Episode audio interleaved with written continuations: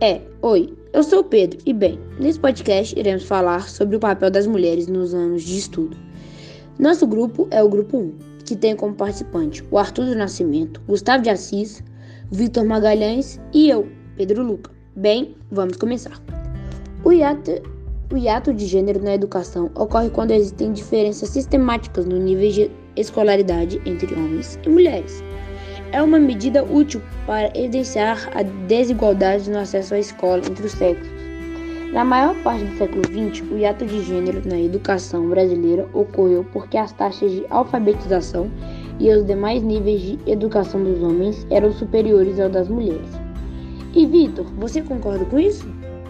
Isso não é correto. Todas as pessoas devem ser tratadas do mesmo jeito, em todos os aspectos, principalmente nos estudos. Podemos ver que, mesmo sem os mesmos direitos, as mulheres estudam mais que os homens. Ok, vamos continuar.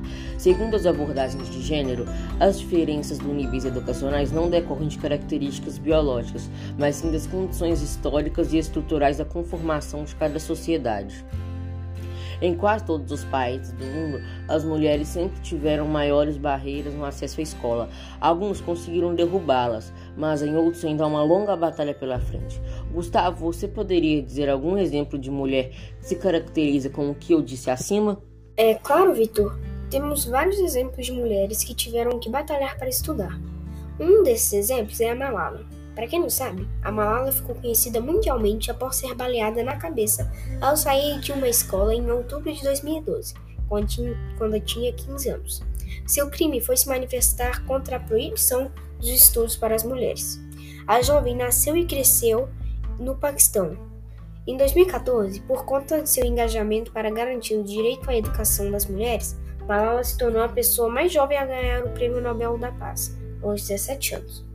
Atualmente, ela vive bem com sua família na Inglaterra.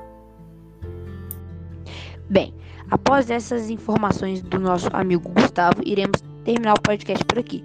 Espero que tenham gostado. Até a próxima. Tchau.